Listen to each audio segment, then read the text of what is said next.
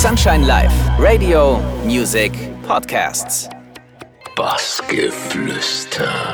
Herzlich willkommen beim Bassgeflüster. Wir sitzen gerade in Istanbul, denn vor uns sitzt ein Act, der heute hier spielen wird in Istanbul. Den ganzen Podcast, den hört ihr natürlich auch bei Radio Sunshine Live. Marc Decoda, hallo. Einen wunderschönen guten Tag. Marc, du kennst ja unseren Podcast auch so ein bisschen. Da wollen wir natürlich auch abseits der Musik so ein bisschen in den Gefilden rumblättern und gucken auch, wie sieht es in der Kindheit beispielsweise aus und Co. Und da haben wir ähm, oder wissen wir aus engen Kreisen, dass du eine behutsame Kindheit hattest mit der Oma äh, nebendran. Was fällt dir spontan zu dieser Zeit ein, wenn du darüber nachdenkst? Oh, wow, okay. Einstiegsfrage schon mal sehr gelungen. Äh, ja, ich äh, hatte eine schöne Kindheit in München, ähm, aufgewachsen bei meinen Eltern. Nebendran war gleich die Oma und der Opa, haben immer auf mich aufgepasst, wenn mal die Eltern keine Zeit hatten und so. Aber ja, gibt es nicht viel zu sagen. Viele Freunde gehabt, damals im Hof immer gespielt. Schönes Münchner Leben gehabt. Ja, war einfach schön. Also das schöne Münchner Leben, ne? Kindheit, Maß Bier in der Hand. Wir kennen es alle. Ähm, Snowboardkurs äh, war dann das nächste Stichwort tatsächlich bei uns. Äh, haben wir in einem anderen Interview von äh, jo, netten Kollegen tatsächlich gehört. Äh, mit 14 Jahren hast du diesen Kurs gemacht und äh, da hat's Peng gemacht. Äh, was kannst du uns darüber sagen und was ist da passiert? Ja, dadurch bin ich tatsächlich zur Musik gekommen. Ne? Also ich habe einen Snowboardkurs besucht und ähm, die haben uns dann abgeholt in München damals, wo wir gewohnt haben, in Wilbertshofen mit dem Bus. Sind wir dann Richtung Berge gefahren und es war genau noch ein Platz frei im Bus. Und das war neben einem Menschen, der ganz laut Musik über die Kopfhörer gehört hat. Und ja, nach einer halben Stunde Fahrt habe ich ihn dann so mal angetippt und mal gefragt, ja, was hörst du da eigentlich für Musik? Und dann hat er zu mir gemeint, seine eigene Musik. Und ich so, wow, kann ich da mal reinhören? Ja, und so ist halt das eine zum anderen gekommen. Durfte da mal reinschnuppern und äh, war dann so begeistert und habe sie dann erst gar nicht geglaubt, dass das seine Musik war. Und dann hat er mir das erklärt, wie er es halt gemacht hat. Ja, und am nächsten Tag bin ich dann gleich mal im Mediamarkt und habe mir da mal so ein paar Softwareprogramme geholt, wie man halt Musik macht. Hat natürlich davor gefragt und so. Ja, und dann ging es halt los. Ähm, installiert auf dem PC, ein bisschen äh, nachgeguckt, dann halt Bücher auch geholt und so und ja, dementsprechend habe ich dann auch produziert. Erstmal so mit Trance ein bisschen experimentiert. Äh, dann ging es halt weiter, relativ schnell auch mit äh, Minimal und äh, so Zeug. Ja, und so bin ich halt in frühem Alter sehr schnell äh, in Berührung gekommen mit dieser Art von Musik erstmal in deinen äh, ja, heimischen Gefilden ein bisschen dran rumgeschraubt, bis man das dann vorzeigen konnte, kann man glaube ich sagen. Und mit 18, 19 dann in Freising, erster Auftritt, muss wohl recht hart gewesen sein, haben wir gehört. Erzähl mal. ja, das war tatsächlich so. Also ich habe, ähm, wo wir dann nach Erding gezogen sind, wir sind ja, also meine Eltern haben sich dann ein Haus gebaut in der Nähe von Erding und äh, habe da auch relativ schnell Anschluss gefunden, relativ großen Freundeskreis gehabt. Ähm, sind wir auch ziemlich oft, also fast jedes Wochenende privat dann feiern gegangen, Club und äh, haben uns halt so Leute angehört, wie zum Beispiel Akka Akka, Hals drin, so. Das waren halt so damals unsere Heroes, sind wir regelmäßig da ins Penthouse immer gegangen. Und äh, da wurde ich mal tatsächlich angesprochen im Club selber weil ich zur damaligen Zeit auch schon einen Track auf YouTube hatte, tatsächlich. Also war nirgendwo gesigned auf irgendeinem Label, sondern habe ich einfach mal auf Bild hochgeladen. Den hat dann äh, ein Clubbesitzer aus Freising, hat das dann so mitbekommen, hat mich dann angesprochen in Erding selber und hat gefragt, ja, hättest du mal Bock bei uns aufzulegen, so, weil ich kenne deine Musik, finde ich ganz cool. Ich so, ja klar, natürlich, mache ich, überhaupt kein Thema. Jo, und dann am nächsten Tag ich mir gedacht, ja, was habe ich da überhaupt zugesagt? So, ich, ich weiß ja gar nicht, wie das funktioniert, weil ich komme ja aus der, ich komme ja aus der Produzenten- äh, Ecke und äh, habe überhaupt keinen Peil gehabt, äh, wie man auflegt, so wie, wie präsentiert man seine Musik den Leuten. Ja, und dann äh, kam halt, äh, Gott sei Dank, sage ich mal, mein Nachbar, der schon ein bisschen Erfahrung hatte in dem Segment und hat mir gesagt, ja, du brauchst auf jeden Fall Platten. ja, und dann hatte ich so, okay, alles klar. Dann bin ich nach München rein, Plattenladen, habe mir so ein paar Platten geholt, habe teilweise auch nicht mal reingehört, habe ja bloß gelesen, elektronische Musik, Techno, ja, das wird schon passen, so. nee, kaufe ich den Bums mal ein. War relativ teuer, also die, sage ich mal, der Einkauf überstieg dann meine Gage, die ich dann tatsächlich bekommen habe. Und ähm, ja, dann ging es halt los. Äh, zwei Wochen später stand ich dann im Club mit meinen Platten, hab die dann so aufgelegt und hab halt jeden Übergang tatsächlich versemmelt. Ne? Und waren, wie viel waren da im Club? Ich glaube so roundabout 100, 150 Leute und die haben alle nur noch den Kopf geschüttelt. Habe ich dann beobachtet, wie ich da, da oben stand und irgendwie versucht habe, da an mein Mixing, meine Mixing-Skills auszupacken, die damals überhaupt nicht vorhanden waren. Und äh, ja, Dementsprechend verlief der Abend dann nicht so vorteilhaft für mich. Aber hat trotzdem in dem, sag ich mal, in dem Zeitpunkt hat es trotzdem mir Spaß gemacht, weil die Leute haben sich irgendwann mal damit abgefunden, dass da jemand oben steht, der halt überhaupt keinen Peil hat, was er macht. Und also alles wie immer noch. Eigentlich wie heute, hat sich nicht viel verändert. Und äh, ja, im Endeffekt äh, war das eine schöne Erfahrung und das war also mein Einstieg. Und äh, mit Platten ging es dann tatsächlich weiter. Zwei, drei Gigs. Ähm, die ich dann auch durch meine Musik, die ich produziert habe, bekommen habe. Also ähnlich wie jetzt zu diesem ersten Gig. Und ja, dann irgendwann mal kam so der Gedanke, eigentlich könnte man das Ganze mit CDs auch machen, weil ich habe immer so diese äh, CDJs dann gesehen. Habe dann anderen Kumpel wiederum gefragt, der auch aufgelegt hat zu der Zeit und hat dann zu mir gesagt, ja, brenn das doch einfach auf CD. So.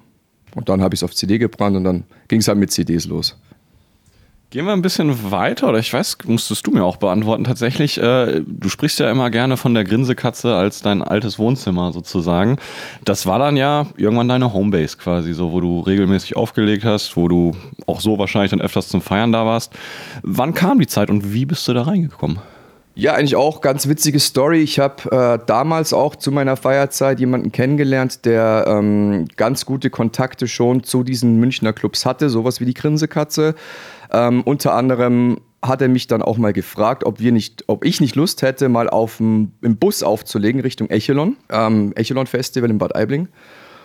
Äh, ohne Gage, ohne alles, einfach nur back-to-back, -back, eine Dreiviertelstunde oder was halt da die Fahrt ist zum Echelon. Da habe ich gesagt, ja, warum nicht? Können, können wir gerne machen. Und dann waren wir halt da in diesem Bus und dann hat er mir halt dann auch noch erzählt, dass halt eine sogenannte Aftershow-Party, also nach dem Echelon, unter anderem in der Grinsekatze dann stattgefunden hat und ob ich da auch nicht Lust hätte, mal hier meine, ähm, ja, also meine Musik zu Besten zu geben. Und dann habe ich gesagt, ja klar, warum nicht? Und so bin ich halt in die Grinsekatze rein. Ähm, damals noch relativ unbekannt, habe dann auch Nedim kennengelernt, ähm, der Besitzer quasi von der Grinsekatze, haben uns auch super verstanden von Anfang an ja, das erste Mal da aufgelegt und der war dann relativ begeistert von meiner Musik, hat gesagt, hey, das passt ja sehr gut eigentlich, so zu unserem Konzept, hättest du nicht mal Lust, mal öfter bei uns aufzulegen. Ja, und dann ähm, war, das war dann so alle zwei Wochen Abstand, war ich dann halt da drin gestanden und es wurde halt immer, also die Leute kamen halt immer mehr rein. Ne? Also am Anfang war das ziemlich durchsichtig alles, war nicht viel auf der Tanzfläche, aber es wurde dann immer mehr und mehr und ähm, die Kollektive haben sich dann damals auch gebildet in München.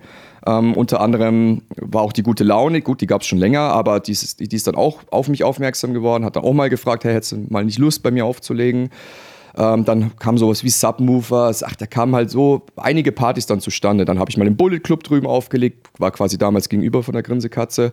Genau, und so kam halt eins zum anderen. Jetzt haben wir auf jeden Fall die Gigs, deine ersten, sage ich mal, schon mal so besprochen, wie man als DJ da so reingekommen ist, aber auch im Producing-Bereich äh, ist ja eine große Rolle bei dir eben auch. Da hast du ja auch recht äh, früh deine ersten Erfahrungen gesammelt. Wir haben gerade mal nachgeguckt. Also es muss mit Snow White um 2000er gewesen sein. Ähm, auch ein Song, der tatsächlich, kann man ja die Brücke sogar schlagen, Bosporus Underground äh, gekommen ist. 100.000 Aufrufe auf YouTube. Also das ist ja, sage ich mal, schon eine ordentliche Zahl für den ersten Song. Ähm, kannst du dich an den noch so richtig erinnern? Und gab schon mal eine Situation, wo du dir den irgendwie nochmal angehört hast und dir gedacht hast, so geiles Teil oder so, ach du Scheiße? Nee, tatsächlich äh, muss ich sagen, also für mich persönlich, Snow White war so dieser Einstieg in das Ganze. Also kann sich auch jeder mal gerne anhören, wenn er mal Snow White eintippt, immer noch halt auf Spotify und auf YouTube äh, zu hören. Ähm, damals war aber dieses Spotify-Game gar nicht so groß. Also ich kann mich halt erinnern, es lief halt relativ viel über Beatport und über YouTube und ähm, tatsächlich hatte ich dann eine Chartplatzierung, einer meiner ersten Chartplatzierungen mit dem Track. Und ähm, richtig bewusst ist mir der Track dann, also richtig in den Sinn gekommen ist er mir, wo die ersten Leute dann tatsächlich gefragt haben, kann ich den mal spielen? Also die haben, sind dann wirklich aktiv zu mir hin und haben mich halt gefragt, ja, spielst du bitte Snow White und sowas? Und dann habe ich gedacht, wow, okay, krass. Also, dass die Leute wirklich zu mir hergegangen sind und sich diesen Track dann gewünscht haben von mir, das war schon eine, so ein kleiner Ritterschlag, muss ich sagen, weil das war so der Einstieg, sage ich mal, in diesen bekannten DJ-Game, was halt momentan stattfindet, dass halt jemand seine Musik veröffentlicht und jemand aktiv damit in Verbindung gebracht wird. Und das war halt damals bei mir halt nie der Fall. Ich habe halt immer produziert und habe mir gedacht, ja, spiele ich halt ab und zu mal, kommt der Track an oder nicht. Und da bei Snow White sind die Leute wirklich zu mir hergekommen, haben sich den Track gewünscht, ist auch mega gut angekommen auf der Tanzfläche. Und das war halt so eine Situation, wo ich sagen muss, ja, hat mich halt bis heute noch, erfüllt mich das mit Stolz und ich höre den Track auch heute noch gerne. So, weil es viele Erinnerungen einfach auch weckt. Hattest du denn mal einen Track, wo du sagen würdest, auch der kommt da ran, sage ich mal, an dieses Gefühl? Oder hast du auch mal gedacht, oh, das fühlt sich ja genauso an? Also vergleicht man das manchmal auch oder vergleichst du Nummern miteinander, die du veröffentlichst? Ja, jede Nummer von mir, die ich veröffentlicht habe, hat so seinen eigenen Charme. Also manche kommen besser an, manche jetzt nicht so gut, aber trotzdem ist halt auf jeden Fall gegeben, dass ich halt vor jedem Release tatsächlich noch nervös bin. Also ich mache mir da meine Gedanken. Also der Track wird veröffentlicht, ich bin dann daheim und denke mir so, oh, hoffentlich mögen das die Leute und dann kommen die ersten Feedbacks rein. Moment, also heute natürlich wesentlich einfacher wie damals, weil damals hast du ja das Feedback noch von den Leuten bekommen, die halt äh, persönlich halt da waren und haben die halt das so gesagt, heute mit den Social Media Kanälen und so läuft es ja ein bisschen anders, kriegst du ja relativ schnell mit, kommt der Track gut an oder nicht. Aber trotzdem hat, ist jeder Track für mich tatsächlich schon bleibt immer was, also ist halt immer was Besonderes, weil jedes Release seine eigene Geschichte halt einfach hat. Auch in dem ganzen Prozess, wie so ein Track entsteht, so. Und ähm, deswegen ist es halt wie anfangs mit Snow White, ist es heute noch so, dass ich sehr, sehr stolz und sehr nervös bin vor jedem Track, den ich halt release. So, dann ähm, habe ich jetzt mal eine Frage, die spannt jetzt ein bisschen weiteren Bogen. Und zwar geht es da jetzt ein bisschen tatsächlich um ja, der Lauf der Zeit äh, und auch äh, deiner Zeit in dem äh, Musikgeschäft, sagen wir es so. Du hast ja auch äh, ja, einige Wandel durchzogen, sagen wir mal. Musik ist immer im Wandel, das merken wir ja auch heutzutage genauso. Und ähm, 2009 warst du, wie hast du ja eben selber so gesagt, ein bisschen transig unterwegs, trans progressive, ähm, bis dann 2009 zum Minimal Techno eher gewechselt. Und dann aber auch jetzt ja, gar nicht so lange her, 2019 dann auch wieder einen Wandel tatsächlich durchgemacht äh, von diesem Minimal Techno zum, ich würde mal sagen, ist immer schwer zu greifen oder zu beschreiben, aber Richtung Peak Time Techno unterwegs. Sind solche Veränderungen, also ich frage mich immer, ist das einfach oder sagt man einfach so, das ist jetzt nicht mehr gefragt, ich mache jetzt was anderes oder, oder wie nimmt man das als Künstler wahr oder ist das einfach eine Veränderung im Kopf, wo man sagt, ich habe da jetzt gar keinen Bock mehr drauf, ich mache jetzt was anderes? Ach, das ist eigentlich einfach zu erklären. Ich mache halt das, worauf ich Lust habe. So, ganz einfach. Also, wenn mir damals jetzt dieser Techno, den ich ja heute noch äh, mache, nicht gefallen hätte, dann hätte ich ihn auch nie gemacht. So, also ich war halt zu dem Zeitpunkt, war ich halt so, dass ich sage, naja, ich will jetzt mal was anderes probieren. So einfach mal gucken, wie es funktioniert, einfach mal ähm, meinen Geschmack mal ein bisschen austesten, ob da was in die Richtung Techno äh, geht. Hab dann einen Song veröffentlicht, das ähm, war Lost in the Dark, war ja so quasi mein erster Techno-Release. Und der ist halt auch mega angekommen. Ne? Also der ist halt wirklich, die Leute haben dann gesagt, wow, man hört schon so deine, dein Touch in, des, in dieser Produktion drin, aber man spürt, es ist was anderes wie Minimal Techno. So, wir haben ja damals, Droplex und ich, haben ja sehr viel Offbeat Minimal produziert, also richtig dynamisch, auch ziemlich viele Trance-Elemente drin und so. Und ich habe halt irgendwann mal gemerkt, naja, Techno mag ich ja eh auch. Also es ist ja auch so meine, meine Leidenschaft äh, zu Minimal Techno pro, äh, probierst es einfach mal aus, vielleicht funktioniert es. Und es hat funktioniert und dann bin ich halt so beim Techno geblieben. Und äh, wer weiß, vielleicht produziere ich auch mal wieder eine Minimal-Nummer, vielleicht äh, kommt mir mal was anderes in den Sinn. Ich mache halt einfach das, worauf ich Lust habe. So. Und das ist mir halt persönlich auch mal sehr wichtig. Aber hast du nicht gemerkt, dass da irgendwie sich was auch in einer, in einer Richtung Wahrnehmung und so getan hat? durch den Musikwechsel, also keine Ahnung, man kann ja jetzt sagen, dass zum Beispiel total die Kritik kam, weil alle gesagt haben, was, du machst kein Minimal mehr oder auf der anderen Seite Leute gesagt haben, krass, jetzt macht der Techno oder wow, so. Ja, verstehe schon. Ähm, tatsächlich nicht. Also ich habe, Gott sei Dank, muss ich sagen, in, in, den ganzen Jahren, wo ich jetzt Musik produziere, ziemlich äh, eine coole Fanbase aufbauen können. So. Und die, die, sind mir halt dankbar. Die wissen halt ganz genau, okay, da ist jemand, der experimentiert mal gern. Jetzt gucken wir einfach mal, was er halt jetzt momentan produziert oder halt auflegt und so.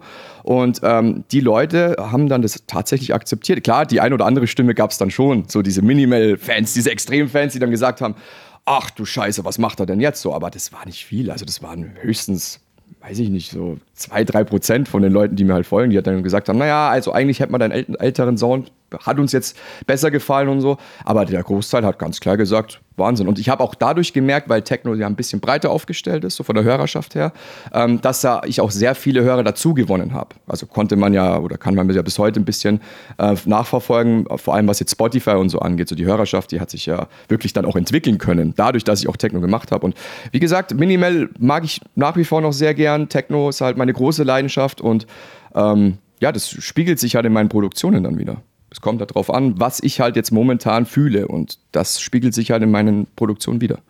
Also die Gefühlsebene kann ich absolut nachvollziehen, aber ich stelle mir jetzt zum Beispiel vor, ähm, du warst ja unfassbar erfolgreich in diesem Minimal-Geschäft. ich meine, das ist vielleicht vielen Leuten auch gar nicht äh, heutzutage mehr so klar, ne? aber du hast ja wirklich auf fast allen Kontinenten gespielt. Du warst Südamerika, Australien, Asien. Also man hat ziemlich viel erlebt. Und stellt man sich dann nicht auch so diese Frage, oh, was ist jetzt, wenn ich diesen Wechsel mache und das geht in die Hose? So, also findet da so ein Gedankengang statt oder hat man einfach gesagt, scheiß drauf, ich mache, worauf ich Bock habe und let's go? Ja klar, also man, man hat schon gewisse Erfolge mit Minimal jetzt erzielen können, vor allem jetzt mit meiner Person. Aber ähm, ja, man, also ich bin halt immer der Meinung, entweder man akzeptiert jemanden so, wie er ist, oder man akzeptiert ihn nicht so, wie er ist, musikalisch gesehen. Und da habe ich halt einfach mir persönlich gesagt, ich probiere es jetzt aus, so und äh, kann natürlich auch in die Hose gehen, kann natürlich auch sagen, nee, also den Sound, den feiern wir gar nicht. Aber da muss ich halt mich damit abfinden, im Endeffekt. Und ähm, es war ein Versuch, der Versuch hat geklappt und ja, das ist halt auch so ein Teil meiner Erfolgsstory, sage ich mal, der mich persönlich auch entwickelt hat, so in meiner musikalischen Laufbahn. Und ähm, dieser Wechsel halt von Minimal auf Techno, sage ich mal, ist halt mir geglückt, kann man eigentlich so sagen. Und äh, wieder geglückt ist. Da werden wir sicherlich auch gleich noch einiges äh, drüber genau besprechen, aber wir sind ja immer noch nicht ganz im Hier und Jetzt oder in der Zukunft angekommen. Deshalb sind wir noch so ein bisschen auch bei dem, was war. Ähm, vor allem Dingen auch ein Album, was, glaube ich, ähm, im Techno-Bereich mittlerweile gar nicht mehr so üblich ist, aber da trotzdem ein absolutes Lebenswerk ist und vor allem Dingen man muss jetzt natürlich auch nochmal fairerweise dazu sagen, wir sind natürlich sehr nah dran und können das auch beurteilen. Für dich ein sehr wichtiges Album gewesen, Between Reality and Darkness, äh, 2020 äh, rausgekommen mit einer Fanbox. Ähm, vielleicht kannst du da auch nochmal so ein bisschen ähm, die Leute mitnehmen. Was war die Message hinter Between Reality and Darkness und, und nimm uns mal mit, wie viel Arbeit war das wirklich? Denn beispielsweise das Cover war handgezeichnet. Ja, genau. Also das Album an sich, ich wollte halt auch was Physisches rausbringen, so was die Leute auch anfassen können. Auch, ich meine, come on, wenn wir jetzt mal ehrlich sind, CD, wer hat schon CD-Player heutzutage? Aber ich wollte halt einfach eine CD rausbringen, ich wollte eine Box rausbringen, so mit ein paar ähm, Gimmicks von mir drin, wo die Leute wirklich sagen können, hey, das stelle ich mir mal in die Vitrine oder die CD. Gut, ich habe zwar keinen CD-Player, aber ich habe halt was zum Anfassen. Es hat Musik zum Anfassen. Ne? Und sowas war halt schon immer mein Traum, sowas rauszubringen. Und ähm, ist halt auch ganz gut, passt halt zum Thema Wechsel von Minimal auf Techno, weil da auf diesem Album Haupt hauptsächlich äh, Techno-Tracks zu hören waren. War aber auch bewusst, weil ich mit diesem Album wirklich signalisieren wollte, ähm, jetzt bin ich in diesem Techno-Game halt angelangt. Ich möchte euch halt mein Album präsentieren und da findet ihr keinen einzigen Minimal-Track drauf. Und so war es dann auch im Endeffekt. Habe auch mit Künstlern zusammenarbeiten dürfen auf dem Album, was mir wahnsinnig viel Spaß gemacht hat.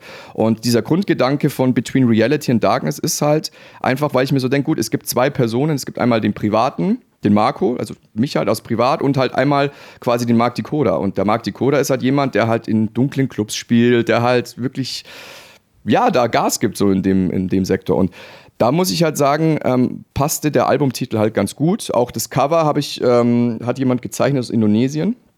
Ähm, damals ähm, war quasi so eine Sonderanfertigung, wenn man es jetzt so sagen darf. Und hat mir auch wahnsinnig gut gefallen. Und ähm, auch nochmal Big Props an Alex, der mir da geholfen hat mit den Grafiken und so. Also der da wirklich sehr, sehr viel Arbeit auch investiert hat. Und ähm, fand ich persönlich wirklich äh, ne, auch eine gelungene Sache, weil es mir auch sehr Spaß gemacht hat, einfach daran zu arbeiten. Auch mit den ganzen Künstlern, die da drauf sind, ein bisschen halt Wissen ausgetauscht, was Produktion angeht und wie machen die ihren Techno, was verstehen die darunter und dann habe ich halt da mir, mich ein bisschen inspirieren lassen. Also im Großen und Ganzen hat es einfach, äh, war es eine Herzensangelegenheit. Und ist auch dick eingeschlagen. Also muss man auch sagen, klar, man, ich weiß, viele geben auf sowas nicht so viel, aber war dann auch Platz 1 der Amazon Techno CD-Charts beispielsweise oder auf Platz 66 der Amazon CD-Charts. Also tatsächlich nicht nur aus dem Genre Techno, sondern übergreifend. Ich erinnere mich, glaube ich, auch mit, mit Scooter und, und Co. Also tatsächlich auch schon eine, eine sehr starke Platzierung. Und wenn man in diese Box nochmal reingeschaut hat, ich erinnere mich, eine Autogrammkarte, ein Poster und auch äh, ein Bandana war da drin, weil das ist nicht nur einfach so da reingekommen in die Box, sondern weil es tatsächlich für dich auch eine Bedeutung hat, ein Bandana. Vielleicht kannst du da mal sagen, ähm, also die, die die aufmerksam verfolgen, wissen, du hast es auf jeden Fall fast immer am Handgelenk bei deinen Gigs, hattest es auch mal im Gesicht. Warum? Ja, das ist so mein kleiner Glücksbringer. So, es gibt ja so verschiedene Situationen, wo zum Beispiel jetzt ein Fußballspieler sagt, er zieht nur zwei verschiedene Socken an. Oder ähm, ja, gibt es halt mehrere, mehrere Situationen. Bei mir ist es halt das Bandana. Ähm, ich habe damals, ich weiß gar nicht, ich glaube 2018 oder so, auf einer Australien-Tour einen DJ-Du kennengelernt, die hießen äh, oder heißen immer noch Slice and Dice. Und deren Markenzeichen mal halt eine Maske und ein Bandana über diese Maske drüber. So, die haben halt im Kollektiv aufgelegt, also zu zweit. Und ähm, ja, mit denen habe ich mich dann mal unterhalten im Backstage und die haben mir dann ihr Bandana quasi geschenkt. So, die hatten halt einfach Bock drauf, mir das zu geben. Und ich war mega stolz. Ich dachte, hey, das ist doch cool, einfach so ein Bandana. Ähm, hab's mir halt dann mal beim Pressefototermin, hatte der ähm, Typ, also quasi der die Fotos geschossen hat, hat dann so gemeint, ja, häng dir mal dieses Bandana so um den Kopf. So kann man bei meinen alten Pressebildern halt ein Bild sehen. Vielleicht kennen das auch manche, wo ich ja dieses Bandana so quasi über meinen Kopf hatte, ähm, wollte aber halt nie damit so auflegen, so wie es jetzt die Jungs da in Australien gemacht haben ich habe halt irgendwie dann angefangen, dieses Bandana quasi um mein Handgelenk drüber, ähm, habe es halt da so getragen und habe mir halt gedacht, ja, ist, irgendwie passt es zu mir. Und habe halt dadurch dann gemerkt, okay, ähm, irgendwie, ja, ja, irgendwie gehört es dann zu mir. Irgendwie ist es so ein Teil von mir. Und seitdem habe ich das eigentlich zu 95 Prozent immer drum. Manchmal vergesse ich es auch, aber ja, passiert. Also das heißt, du bist jetzt keiner, der zu Hause 50.000 Bandanas rumhängen hat und sich immer vor dem Gig überlegt, oh, welches nehme ich heute, sondern es ist tatsächlich immer das Gleiche. Immer, ja, genau, es ist immer das Gleiche. Das habe ich heute auch dabei. Werd ich Was ist gewaschen? Es ist gewaschen, ja klar. nee, nee, also es ist auf jeden Fall gewaschen. Ähm, Hygiene geht natürlich vor bei sowas. Aber ähm, ich habe es heute auch zum Beispiel dabei. Wenn wir dann später im Club sind, werdet ihr sehen, da werde ich an der rechten Hand mein Bandana tragen. Definitiv freuen wir uns drauf, auf jeden Fall auf die Clubshow. Und äh, da werden wir sicherlich dann auch einen deiner absoluten äh, Banger-Hits äh, hören, den ich kann mir vorstellen, den du vielleicht selber auch schon gar nicht mehr hören kannst, nämlich Rayfather Techno Bass. Kurze witzige Anekdote auch dazu, wo mir dann wirklich klar wurde, abseits der Zahlen auch, also 33 Millionen auf Spotify oder so, die den schon angeklickt haben, war, als ich im Urlaub war, auf dem Sonos Festival in Pool gesprungen bin und ein fremdes Mädchen, die ich noch nie gesehen habe, ins Wasser springt und dabei schreit Rayfather Techno Bass. Da war mir klar, okay, es ist auf jeden Fall tatsächlich ein krankes Teil, was du da äh, erschaffen hast. Aber ähm, ist ja auch vielleicht Fluch und Segen zugleich. Ich glaube, es ist ein Hit, der, den viele jetzt mit dir extrem in Verbindung bringen. Ähm, und natürlich auch erwarten, dass du den immer spielst. Nimm uns mal mit auf diese ganze Reise von Rayfather Techno Bass. Wie lange hat äh, das gedauert, die Umsetzung? Hast du direkt gespürt, das ist ein Hit? Ähm, kannst du den selber noch hören? Erzähl mal. Ja, also hören natürlich. Ich meine, es ist mein Baby, so wie meine anderen Tracks auch. Ähm, das ist halt ein besonderes Baby, weil der halt am viralsten gegangen ist. Äh, die Produktionszeit war tatsächlich nicht lang. Also ich denke, es waren so drei oder vier Tage, da hatte ich das Ding fertig. Das sind auch meine Vocals, also es ist meine Stimme, die ich halt dann runtergepitcht habe und so. Ähm, ich war mir erst nicht sicher, ob ich den halt rausbringen soll. Ich habe es ein paar Leuten gezeigt. Manche haben gesagt, ja, mega cool, nice, mal was anderes. Andere haben gesagt, äh, irgendwie passt es gar nicht zu dir. Aber ich habe mir halt so gedacht, nee, probier's es einfach mal so. Weil ich, wie gesagt, ich bin sehr experimentierfreudig. Habe ihn dann rausgebracht und habe so das erste Feedback einholen können. Die Leute, ja, ist nicht schlecht. Und dann auf einmal habe ich gemerkt, hoppa, da, da passiert irgendwas. Da passiert irgendwas. Vor allem auf TikTok und auf äh, Instagram so haben die Leute auf einmal angefangen, ähm, sich selber zu filmen, quasi die Vocals nachzusingen und das dann online zu stellen. Und äh, dadurch ist das Ding ja mega viral gegangen. Also wie du schon gesagt hast, 33 Millionen Plays jetzt mittlerweile auf Spotify, was mich echt gewundert hat, weil ich hätte mit so einer Zahl nicht gerechnet tatsächlich.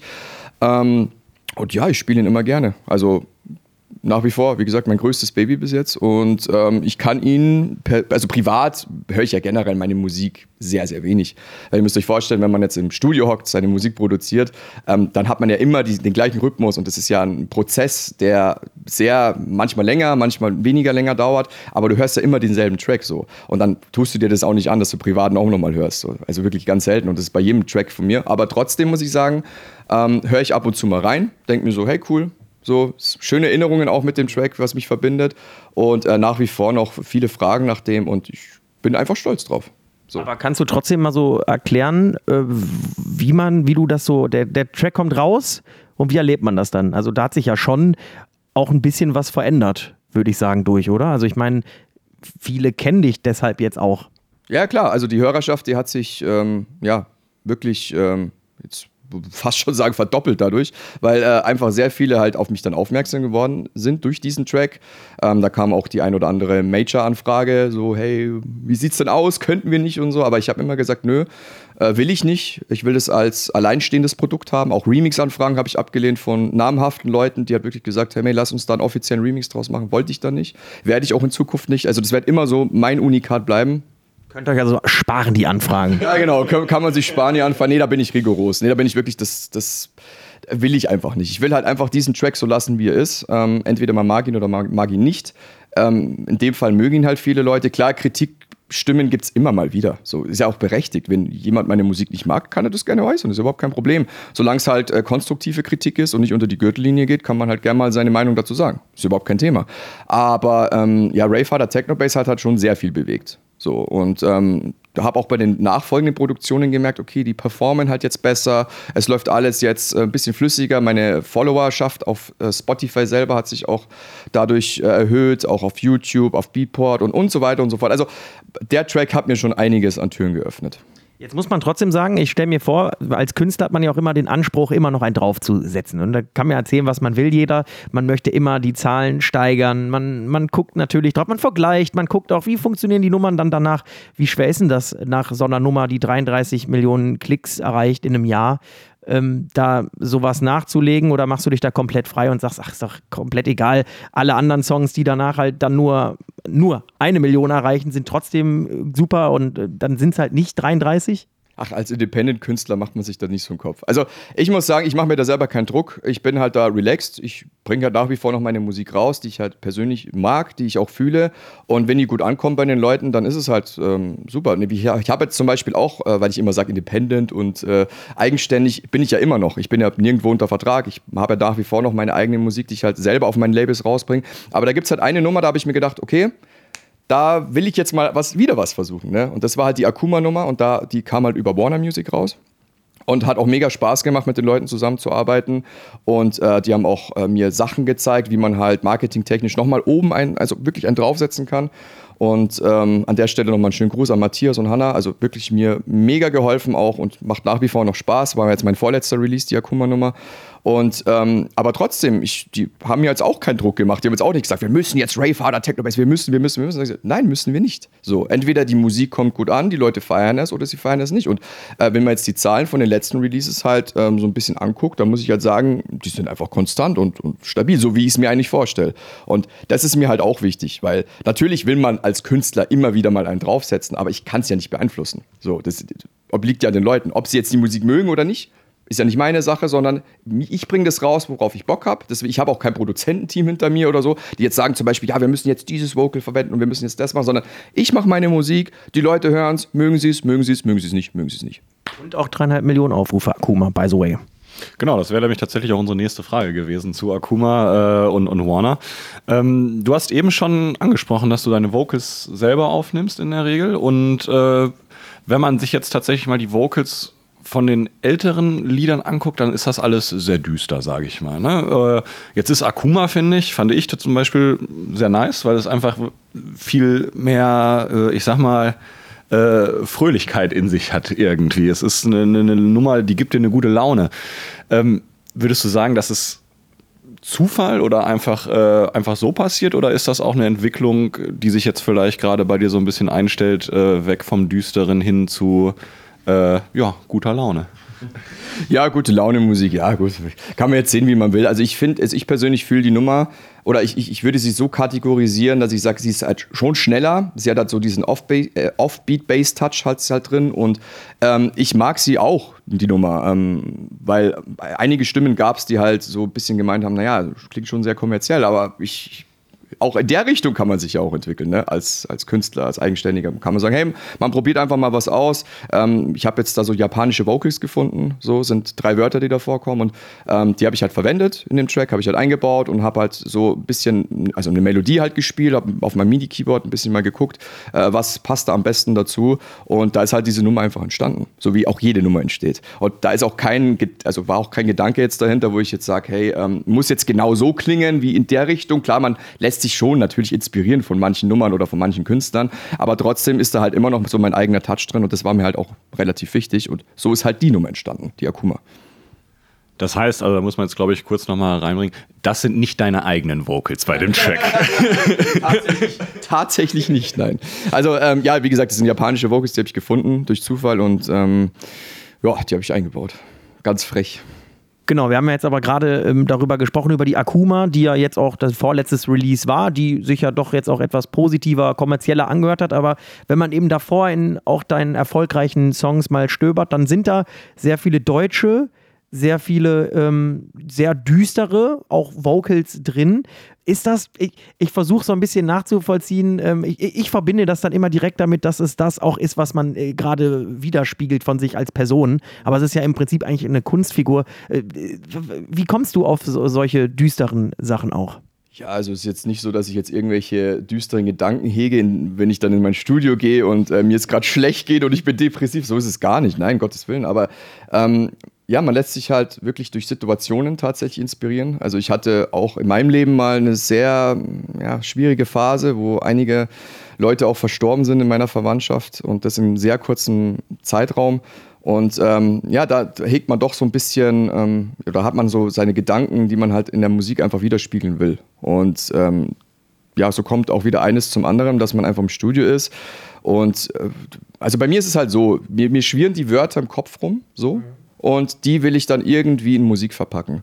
Und das war ja immer so mein, ähm, mein Ansporn, oder dass ich halt selber sage, mir selber treu bleiben, das quasi aufnehmen, was einem im Kopf schwirrt und da halt daraus Musik machen. So, so mache ich halt bis heute Musik.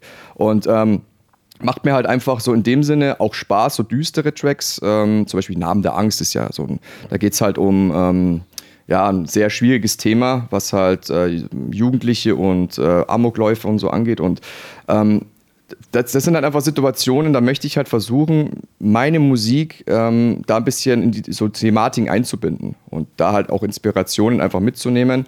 Und ähm, ich merke halt einfach, dass es viele, viele Tracks gibt, die sind halt einfach da.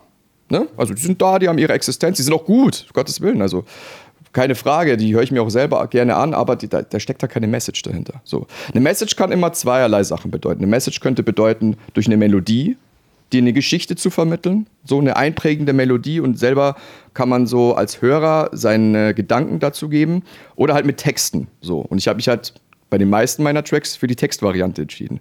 Und Texte sind ja, ja, sind einfach ein mächtiges Instrument, was wir haben. So Sprache, ähm, Ausdrucksweisen und so weiter und so fort. Und da versuche ich halt einfach äh, teilweise mit meinen Liedern so ein bisschen eine Geschichte zu erzählen. Gelingt mir jetzt nicht bei jedem Track. Ab und zu hocke ich halt wirklich da im Studio und denke mir so, ja, was könnte ich denn jetzt da aufnehmen oder was könnte man jetzt da verwenden?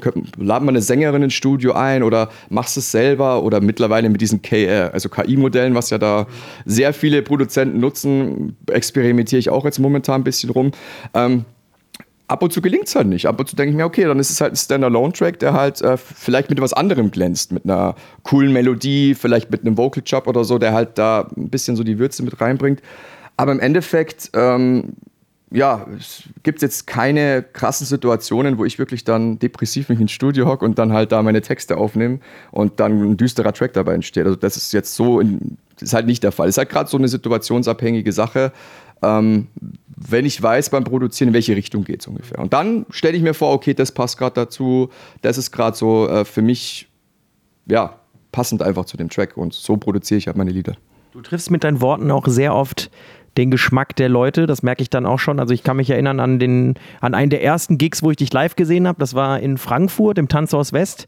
Da haben dann auch wirklich die komplette erste Reihe auch einfach die Songtexte mitgesungen. Letztens ähm, erst habe ich gesehen, äh, dass ein Mädchen, was wir kennengelernt haben in Bochum, auch den über, am Oberschenkel einen Songtext von dir ähm, tätowiert hat. Und man merkt ja auch, es wird immer, immer größer. Du hast auf jedem Kontinent, fast jedem Kontinent, ich glaube, einer fehlt, ähm, schon aufgelegt, hattest Gigs vor über 10.000 Menschen Menschen. Auch das Jahr ist jetzt spannend für dich. Du warst in Belgien, in Frankreich, es kommt noch Dubai, gerade sind wir in der Türkei, äh, Tschechien. Also ähm, es bewegt sich da so ein bisschen was. Kannst du da bei diesem ganzen Tourleben, Musikproduktion und Co. Dinge herausheben, wo du sagst, die bleiben dir total in Erinnerung. Das war ein besonders schöner Moment, ein besonders schöner Gig oder auch irgendwie ein total abstruser äh, Gig, eine Situation, wo du einfach sagst, geil, das war wirklich der Wahnsinn. Also was mir meistens in Erinnerung bleibt, sind tatsächlich die Menschen. Also ich, man lernt ja durch, durch das Tourleben sehr viele verschiedene Charaktere kennen und ähm, ich erinnere mich eigentlich tatsächlich mehr an die Menschen wie an Situationen. Ne? Also ob ich jetzt auf der Bühne stehe und die Stimmung war gut, bleibt mir jetzt nicht so doll in Erinnerung wie jetzt der Veranstalter, der mit mir hinten im Backstage mal schnell ein Bierchen gekippt hat und sich halt mal auch die Zeit genommen hat, mit mir zum Beispiel was essen zu gehen oder so. Das sind halt so die Situationen, die halt meistens hängen bleiben. Überwiegend positiv, so. Also klar gibt es auch mal ab und zu mal so Negativerfahrungen, die man halt äh, hat. Aber ähm, generell finde ich halt Menschen sehr interessant und da hole ich mir auch meine Inspiration auch teils für meine Produktionen, die ich halt dann habe, weil ähm, man ist halt an dem Montag einfach, wenn man dann nach Hause kommt und denkt sich so, okay, jetzt erstmal so ein bisschen ausruhen und dann Dienstag hockst du dich ins Studio und dann überlegt man so über Situationen und über Sachen, denkt man danach und dann hockt man sich ins Studio und auch das ist halt ein gewisser Einfluss in meiner Musik. So. Und ähm, mir bleiben meistens tatsächlich die Menschen mehr hängen wie die Situationen. Also mir sind zum Beispiel jetzt gerade spontan dreibeinige Hunde und ein falscher Club oder so in Erinnerung geblieben. ja gut, aber das ist eine Geschichte, das war auch ganz witzig. Also auch wieder Australien, da war ein DJ-Kollektiv, äh, Orchestrated heißen die, auch noch aktiv und ähm, Freunde von mir. Und da ging es mal so um das Thema, ja, äh, schlechteste Gigs. Ne? Also ab und zu, ich meine, das hat jeder DJ mal. Jeder DJ geht mal in den Club und denkt sich so, ach du Scheiße. Oder auf Festival, auf die Stage und denkt sich so, um Gottes Willen. Da jetzt auflegen wird schwierig, weil halt einfach die Leute fehlen oder so. Und dann haben wir halt mal so ein bisschen gesprochen und ähm, dann haben sie so zu mir gesagt, also unsere Story killt gar nichts. Wir haben mal auf, eine, auf einer Party aufgelegt, da war niemand auf der Tanzfläche und dann irgendwann mal so während des Sets ist halt so ein dreibeiniger Hund so vorbeigelaufen und da, da entstand halt ein Foto und das habe ich bis heute noch auf meinem Handy, weil sie es mir geschickt haben. Und es ist halt lustig, weil, ähm, Gottes Willen, ich mache mich jetzt nicht über den dreibeinigen Hund lustig, aber die Situation halt war halt lustig. Ne? Du musst dir vorstellen, so auf einer offiziellen Party, es war auch total hell, da war keine Lichtanlage, nichts. Es war halt einfach, es war eine Tagesparty und, und, und die legen gerade auf und machen ein Selfie von sich selber und halt von dem Hund, der halt da gerade vorbeigelaufen ist. Und das fand ich halt mega witzig, die Story.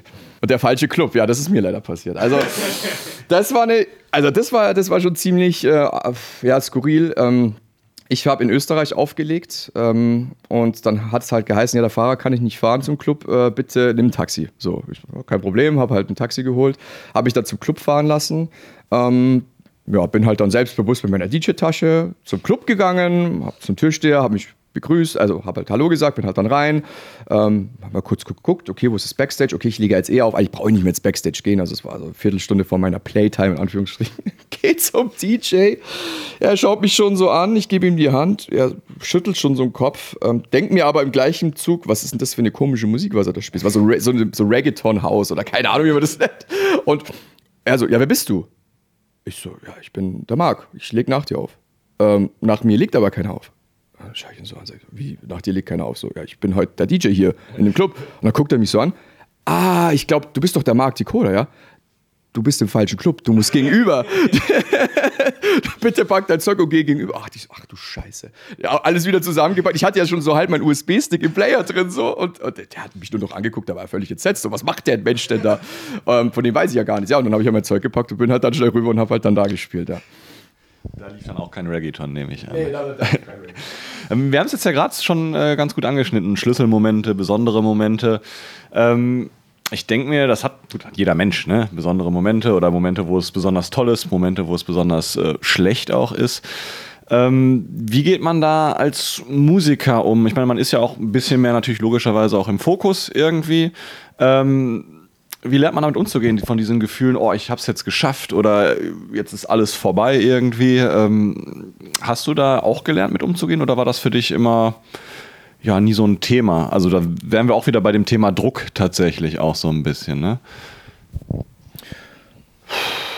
Gute Frage auf jeden Fall. Also man macht sich natürlich immer selber so ein bisschen Druck, weil man will ja immer den Leuten was Neues präsentieren, man will ja immer, sag ich mal, im Hype bleiben, Anführungsstrichen.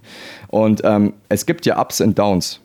Jeder Musiker hat das. So, dann hast du ab und zu halt mal wirklich Situationen, da wo du wirklich sagst, wow, jetzt geht's halt richtig so musikal, also die Reichweite auf den Socials ist groß, du hast viele Plays auf, auf YouTube und Spotify, du hast viele Gigs und dann gibt es halt auch manchmal so Situationen oder halt Monate, wo es halt jetzt nicht so rund läuft. Ne?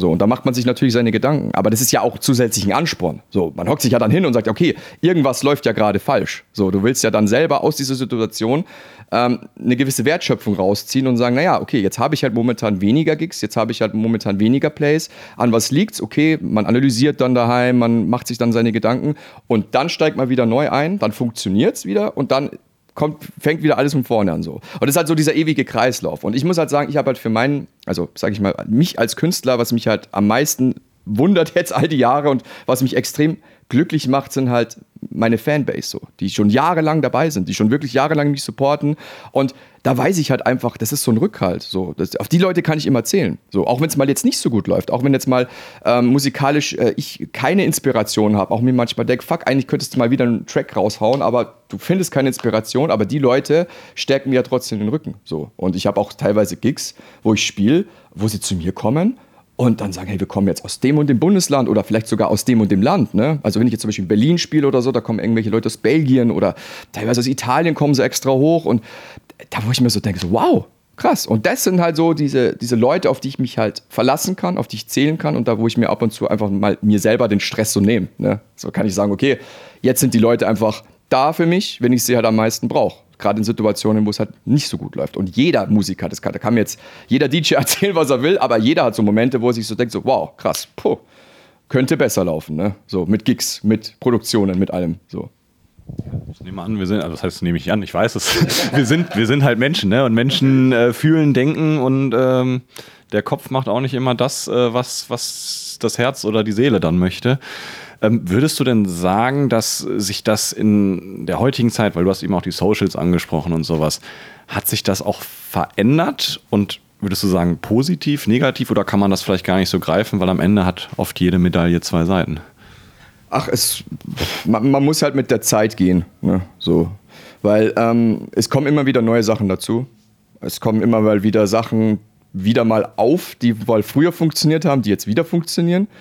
Und deswegen ähm, soll man das natürlich annehmen, was man hat oder was man bekommt so von der Gesellschaft, sei es jetzt die Socials, die momentan äh, sehr gefragt sind. Also es kommt halt immer drauf an. Früher entstanden die Bookings, weil du zum Beispiel jetzt äh, in den Beatport-Charts vertreten warst, ne? Oder weil du jetzt auf großen Labels released hast. Momentan ist es halt anders. Momentan ist es halt einfach, ja, wer hat die meisten Follower, wer hat die meisten Reaktionen auf den Beiträgen? Die kriegen halt so ihre Bookings. Ist ja auch in Ordnung im Endeffekt so. Weil im Endeffekt interessiert sich ja der, sag ich mal, der Booker oder derjenige, der dich halt bucht, ähm, für dich als Person und wo kann man sich besser präsentieren als auf den Social-Kanälen. Und ähm, klar, es sind jetzt die Leute, die jetzt zum Beispiel ein bisschen schwächer sind auf Spotify, aber halt dafür gute Socials haben, ähm, mehr gefragt als umgekehrt. Ist ja in Ordnung, aber es kann sich ja jederzeit wieder ändern. Man weiß ja nicht, wo die Reise hingeht. Aber man sollte sich trotzdem als Künstler, als Musiker immer mal wieder neu orientieren und auch anpassen. Das ist jetzt meine Meinung dazu. Ja, das öffnet einem auch, glaube ich, Türen, äh, um Leute kennenzulernen, die man vielleicht nicht persönlich kennt, so wie es ja auch bei uns der Fall war. Ne? Also ich meine, es äh, ist ja kein Geheimnis hier, dass äh, Simon und ich ja dafür auch zuständig sind, eben deine Bookings auch zu machen. Und ähm, ja, vielleicht ist das ja auch mal interessant zu erfahren. Ähm, ich meine, ich weiß es, Simon auch. Aber ähm, wie haben wir uns eigentlich kennengelernt? Wie wir uns kennengelernt haben. Also wir haben, wir haben ja schon ein bisschen geflirtet, so über Instagram. Ne? Also da habe ich jetzt mit dir ähm, mal so die eine oder andere Nachricht äh, hin und her geschickt. Also ich kann mich erinnern, du wolltest, glaube ich, ein Interview haben. So. Also hast du auch, ich, ich, wusste ja, wer ihr seid, durch äh, Klanglos auch, mit dem ich öfters halt aufgelegt habe. Der hat halt von euch geschwärmt einfach äh, auf den Gigs. Er gesagt, ja, mega, mega, du. Die 50 Euro gelohnt. Grüße an Lars an der Stelle, so danke fürs Geld. Nee, aber ähm, die haben halt, ja, der hat einfach von euch geschwärmt und ich war halt äh, vor euch war ich so eine kleine One-Man-Show. Ich hatte auch ein Management, aber den habe ich tatsächlich nie zu Gesicht bekommen. Also da, da war der Kontakt halt immer über WhatsApp oder halt über äh, Facebook damals. Wir waren schon damals. Ihr wart es schon damals. Ah, okay, das erklärt so einiges. Nee, aber da war es halt so, dass, dass, dass, ich halt schon so immer so eine One-Man-Show war und äh, bin halt quasi verbucht worden, bin halt ins Flugzeug gestiegen, bin halt da hingefahren und habe halt durch den Lars so ein bisschen auch dieses ähm, Gruppengefühl auch kennenlernen dürfen, indem er mir erzählt hat, ja, wir sind halt mehrere bei uns in der Agentur. Ja, wir verstehen uns super, machen ab und zu mal mal, wie es in der Schulklasse auch ist, so Ausflüge und so. Was ich so, wow, okay, krass.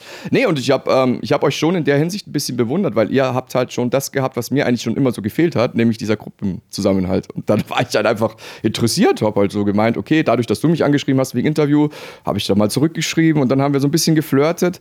Und dann, ja, haben wir uns, glaube ich, mal in München getroffen, zu dritt. Und sind wir mal so ein bisschen ins Detail gegangen, auch in die Tiefe. Waren richtig cooles Meeting, haben ein paar Bierchen zusammengezischt. Ja, und dann halt, glaube ich, also von meiner Seite hat es gefunkt. Ich weiß nicht, wie es bei euch war, aber. Also, nee, nee, wir machen immer noch nicht. das hat nicht gefunkt. Es will einfach nicht sein. Nee, aber ähm, ja, und so haben wir uns eigentlich, so ist halt unsere Geschichte dann entstanden. Und ähm, war für mich persönlich äh, von meiner Karriere auch, kann man so sagen, Meilenstein, weil ich dann mal auch die andere Seite kennenlernen durfte, was äh, Team und so angeht. Hatte ich ja vorher nie. Nee, aber auf jeden Fall auch, ähm, das empfinden wir genauso, war, ist eine gute, gute Zeit mit dir auf jeden Fall, ja. Ja, wir probieren halt immer noch äh, bis heute aus der Nummer rauszukommen, aber. wir geben mir alles Mögliche, ja, weil du hast ja auch gerade hier so schon den Lars und so und diesen Teamgedanken angesprochen, ja. äh, was ja auch so ein, eine kleine Leidenschaft bei dir zu sein scheint, so wie bei gefühlt unserer ganzen Agentur, außer bei Simon und mir, ist auch mal ab und zu gerne mal ein bisschen zocken. Ja, das ist doch bei dir auch der Fall. Nehmen wir uns mal mit, wie das so ausschaut. Ach, jetzt kommt das Thema. Okay, ich wusste, dass die Frage kommt. Nein, also ich war persönlich nie der krasse Zocker. Also zocken reden wir jetzt von Computerspiele spielen. So, ich habe andere haben äh, Computerspiele gespielt, ich ab und zu auch natürlich, Gottes Willen, aber mein Fokus war schon immer die Musik. Also während andere gespielt haben und da irgendwelche WLAN, äh, WLAN-Partys sage ich schon, irgendwelche LAN-Partys gemacht haben, also quasi Computer genommen, zusammengesteckt und dann gegeneinander gezockt, war ich halt daheim und habe halt Musik produziert. So. Ja, und irgendwie hat sich dann rauskristallisiert, dass ein gewisser Ben Dust, Klanglos, Molecule, Dominik Saltewski und Co. Äh, da relativ dick im Game drin sind und mich einfach mal gefragt haben, so, hey, wie sieht's denn aus? So, ich hatte doch nicht mal einen PC. Also ich habe, ja, ich hatte nicht mal einen PC, sondern einen Mac, weißt, wo keine Spiele drauf sind, wo, wo nichts funktioniert. Und da hat schon immer geheißen, wieso hast du keinen PC? Bist du wahnsinnig? Und so. Und dann habe ich ja gemerkt, dass die halt wirklich ähm, ja, miteinander zocken. Durfte auch mal da ab und zu reingucken. Also der Lars hat halt dann mir das gezeigt, wie die halt so das machen, halt halt quasi eine Bildschirmübertragung gemacht. Ich durfte mal rein äh, lunzen und dann hat er zu mir gesagt, komm, jetzt hol dir einen PC. Mach doch, kannst ja auch, kannst ja auch drauf produzieren, muss ja nicht immer Mac sein. So. Dann habe ich mir einen PC geholt. Ja, und das erste, was ich gemacht habe auf dem PC, war tatsächlich nicht die Musikprogramme installieren, sondern wirklich halt die Spiele, ja. Und dann, ja, und dann hat man sich halt ähm, online dann getroffen, wie es halt so ist, entweder auf äh, Discord oder Teamspeak oder wie es alles heißt. Ähm, ich habe halt, man muss halt das, dazu schon sagen, ich habe halt ähm, Counter-Strike zum Beispiel davor gezockt, aber halt nicht auf meinem Mac, ging ja nicht, sondern halt äh, tatsächlich auf dem Laptop und habe halt da immer so ein bisschen so und ähm, war auch ziemlich gut dabei, aber ich war halt jetzt nicht so dieser überkrasse Zocker. Ich habe schon gemerkt, es raubt Zeit, dann ist es wieder weniger geworden, aber die Jungs, die haben das ja wirklich, die haben das ja perfektioniert, das Zocken so. Ja, und seitdem treffen wir uns da, beschimpfen uns gegenseitig und haben da unseren Spaß. Und natürlich werden auch nette Sachen ausgetauscht. ja, wir sind äh, quasi durch fast. Ähm, wir haben eine letzte Frage, die haben wir klassisch immer wieder, ähm, womit wir das Ganze immer abrunden wollen. Und das ist die Frage, Worauf können wir uns bei dir in der nächsten Zeit freuen? Ich meine, auch da wieder, äh, klar, wir wissen, wir haben da einige Bookings auch zusammen ausgemacht, da wissen wir auch, was kommt, aber natürlich werden wir das gerne aus deinem Mündlein hören und natürlich auch auf der musikalischen Seite gibt es da vielleicht auch schon irgendwas zu erzählen. Dann kürzen wir das Ganze mal ab. Also musikalisch nein, tatsächlich. Ähm, ich habe nichts ready momentan, außer eine Sache, aber das bleibt noch unter uns. Das haben wir ja gestern so ein bisschen. Aber Wird eine Überraschung geben, sagen wir es mal so, eine große. Für manche Artists sogar selbst noch, aber. Genau, richtig, ja. Aber das lassen wir mal dahingestellt. Wir konzentrieren uns jetzt mal auf die Gigs. So, wir haben den Westend Club in Wessen. Nächste Woche Montag. Expressgutal in Willingen-Schwenningen am Samstag. Jo, und dann haben wir halt so Sachen auch wie Hans Bunte. Mega stolz da, das mit euch zusammen zu machen. Ist ja ein Showcase so gesehen. Also sind ja mehrere von uns dabei. In Freiburg. Ähm, jo, dann haben wir die Kantine Augsburg, Kultimo in Karlsruhe, ähm, ja, und Dubai ist auch noch drin. Ähm, mega hyped auf den Gig. Ich habe noch nie in Dubai gespielt, das ist auf jeden Fall eine Premiere. Ja, und was haben wir noch so? Prag ist noch dabei, Lindau, Völknerbruck, Mannheim, Zürich, einiges. Der Kalender ist voll. Ich glaube sogar jetzt jedes Wochenende bis jetzt belegt, so wie ich es jetzt im Kopf habe. Also mega glücklich auch mit euch. Danke nochmal von meiner Seite an euch und ja, gucken wir, dass wir einfach so anknüpfen, auch nächstes Jahr, dass wir so weitermachen. Vieles wird noch kommen, musikalisch natürlich auch. Und äh, freue ich mich drauf.